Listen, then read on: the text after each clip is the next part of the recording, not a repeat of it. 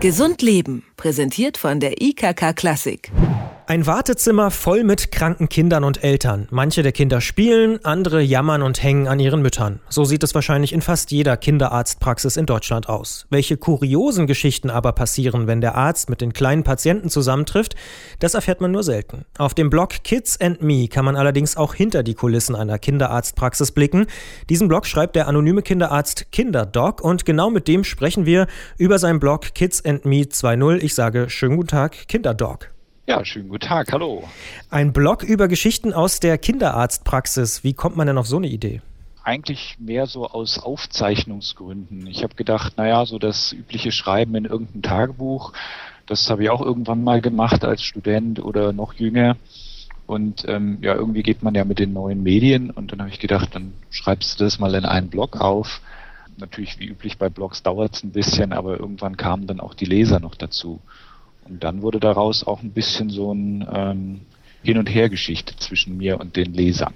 Es gibt ja in der Zwischenzeit eigentlich schon mehrere Blogs über medizinische Themen. Warum haben Sie sich entschieden, anonym zu bleiben? Das habe ich mir sehr lange überlegt. Ich überlege es mir auch äh, beinahe täglich immer noch, ob ich mal wieder rausgehe oder überhaupt rausgehe der Anonymität. Aber jetzt wäre Ihre Chance. Na klar. Ähm, nee, ich glaube, das bringt mehr Schwierigkeiten mit sich. Ich kann A nicht so frei von der Leber weg schreiben, wie ich das gerne möchte. Natürlich aus Rücksicht auf meine Patienten. Ich glaube, wenn jemand meinen Blog liest und bei mir in der Praxis vielleicht ist, äh, sich vielleicht auch wiedererkennt und ich verfremde zwar sehr viel, also ich ähm, ende dann den Jungen zum Mädchen oder den Zwilling zum Einling oder aus der Lungenentzündung wird eine Blasenentzündung oder irgendwas. Ich ändere das immer so ein bisschen ab.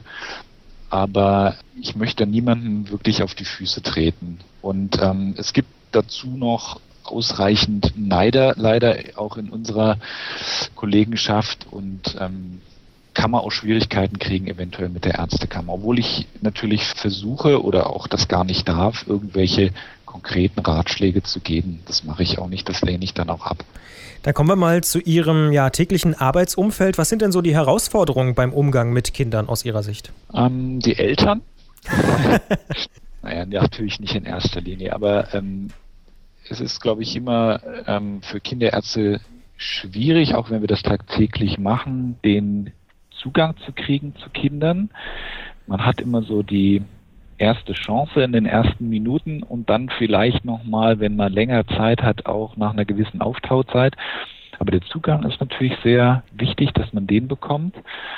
Das ist das eine, der Kontakt zu dem Kind. Das zweite ist dann natürlich auch der Kontakt zu den Eltern. Es geht nicht ohne die Eltern. Jede Therapie, jede Beratung muss mit den Eltern stattfinden. Das heißt, wenn die Eltern mir nicht vertrauen, kann ich einen Bezug zum Kind haben, wie ich will. Das wird nicht funktionieren. Und das Dritte natürlich, dass Kinder, vor allem die Kleinen, einem natürlich nicht spontan sagen, was ihnen wehtut oder was ihnen auf der Seele drückt oder so etwas. Das muss man natürlich auch herausfinden. Haben Sie denn Tipps für Eltern, wie man beim Kinderarzt sich richtig verhält? Wahrscheinlich nicht ankommen und sagen, ich weiß schon, was es ist. das machen auch manche Eltern, ja gut, wer eine Vermutung hat, also ich, ich vertraue sehr dem, dem Instinkt der Eltern. Also Eltern haben ein sehr gutes Gefühl dafür, was ihrem Kind fehlt.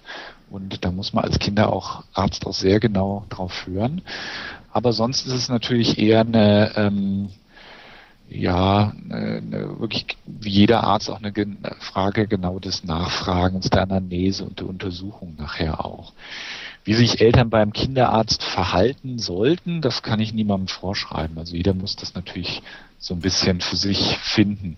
Was ich wichtig finde, dass man ein Kind ein bisschen vorbereitet auf einen Kinderarzt. Das ist sicherlich richtig. Man kann ein Kind nicht einfach in eine Praxis packen und sagen, so, da bist du jetzt beim Doktor und der macht jetzt irgendwas mit dir. Das überfordert die Kinder. Gibt es denn eine Geschichte, die bei Ihnen besonders hängen geblieben ist, wo Sie sagen, Mensch, das ist wirklich äh, eine Geschichte, an die ich mich immer wieder erinnere? da muss man jetzt schon aufpassen, dass man nicht zu konkret wird. Aber ich hader immer so ein bisschen mit den Dingen, die man vielleicht auch mal übersieht. Ne? Also wir haben immer wieder Fälle, wo man Patienten in der Praxis hat, wo man sich nicht hundertprozentig sicher ist, was dem Kind jetzt fehlt. Das sind natürlich auch Dinge, die einen dann auch tagtäglich oder abends dann vor allem auch beschäftigt. Wenn man zu Hause ist, man hat das Kind wieder nach Hause entlassen und man weiß nicht, ist das jetzt alles so gut gelaufen oder nicht. Da gibt es ab und zu Fälle, wo man sich überlegt, hättest du die lieber früher irgendwo hingeschickt oder ins Krankenhaus geschickt oder sowas. Sowas kommt natürlich vor, aber dafür sind wir auch nur Menschen. Was immer hängen bleibt, sind die Fälle, wo die Eltern mit ihren Kindern umgehen, ohne dass man denkt, das sind Eltern. Also das ist manchmal sehr erschreckend, wie Eltern auch teilweise mit ihren eigenen, ureigenen Kindern umgeht. Das bleibt schon sehr lange hängen. Jetzt gibt es ja ganz viele Ärzte, Sie haben die Kollegen vorhin schon angesprochen bei dem Thema Anonymität. Viele stellen sich unter Ärzten sowas vor, was man allgemein so unter Gerätemedizin abtut, ja, der Chirurg und ähnliche Leute, Röntgenärzte und so. Da ist der Kinderarzt schon ein bisschen was anderes. Ne? Also ich habe mal gehört, dass bei Kinderarztkongressen zum Beispiel die Pharmaindustrie nicht so gerne Kaffee verschenkt und ähnliche Sachen, sondern dass es da irgendwie ein bisschen anders ist. Würden Sie auch sagen, dass Kinderärzte sich irgendwie ein bisschen unterscheiden von anderen Ärzten? Zur Pharmaindustrie kurz zu kommen. Inzwischen geht es auch nicht mehr über das Kaffee verschenken hinaus. Die haben ja auch jetzt äh, eine neue Devise, dass sie nicht mehr so viel unters Volk bringen dürfen. Ich finde das auch gar nicht schlimm. Ähm, äh, das stimmt, wir machen kaum Gerätemedizin und müssen viel reden und untersuchen. Das geht uns ähnlich wie den den Barfuß Allgemeinmedizinern, ja, also die viel noch mit ihren Händen und mit ihrer Stimme machen und mit ihrem Instinkt und ihrer Erfahrung. Da unterscheiden wir uns sicherlich von den klassischen Fachärzten, also ob das jetzt Augenärzte sind oder Chirurgen. Also ganz vorne sind da natürlich die Radiologen, die teilweise gar keinen Kontakt mehr zu ihren Patienten haben können oder dürfen die schauen teilweise nur noch auf die Bilder und machen danach ein kurzes Gespräch und dann geht es wieder zurück zum Allgemeinarzt. Ja, ich glaube, das sind Kinderärzte schon nochmal eine andere Klientel. Ja, aber ich würde da die, die normalen Hausärzte natürlich auch mit reinnehmen ins Boot. Kurioses aus der Kinderarztpraxis, das gibt es auf dem Blog Kids and Me zu lesen, denn dort schreibt ein Kinderarzt unter dem Pseudonym Kinderdoc über seinen Praxisalltag. Mit ihm haben wir gesprochen über jenen Alltag und über seinen Blog. Ich bedanke mich sehr für das Gespräch und will nur an dieser Stelle noch darauf hinweisen, dass wir das Gespräch nicht extra verfremdet haben, sondern dass wir per Internetleitung, per Skype äh, zu ihm geschaltet waren. Deswegen entschuldigen wir so ein bisschen die schwankende Tonqualität. Vielen Dank für das Gespräch. Ja, gerne. Gesund Leben, präsentiert von der IKK Klassik, gibt es auch zum Nachhören als Podcast.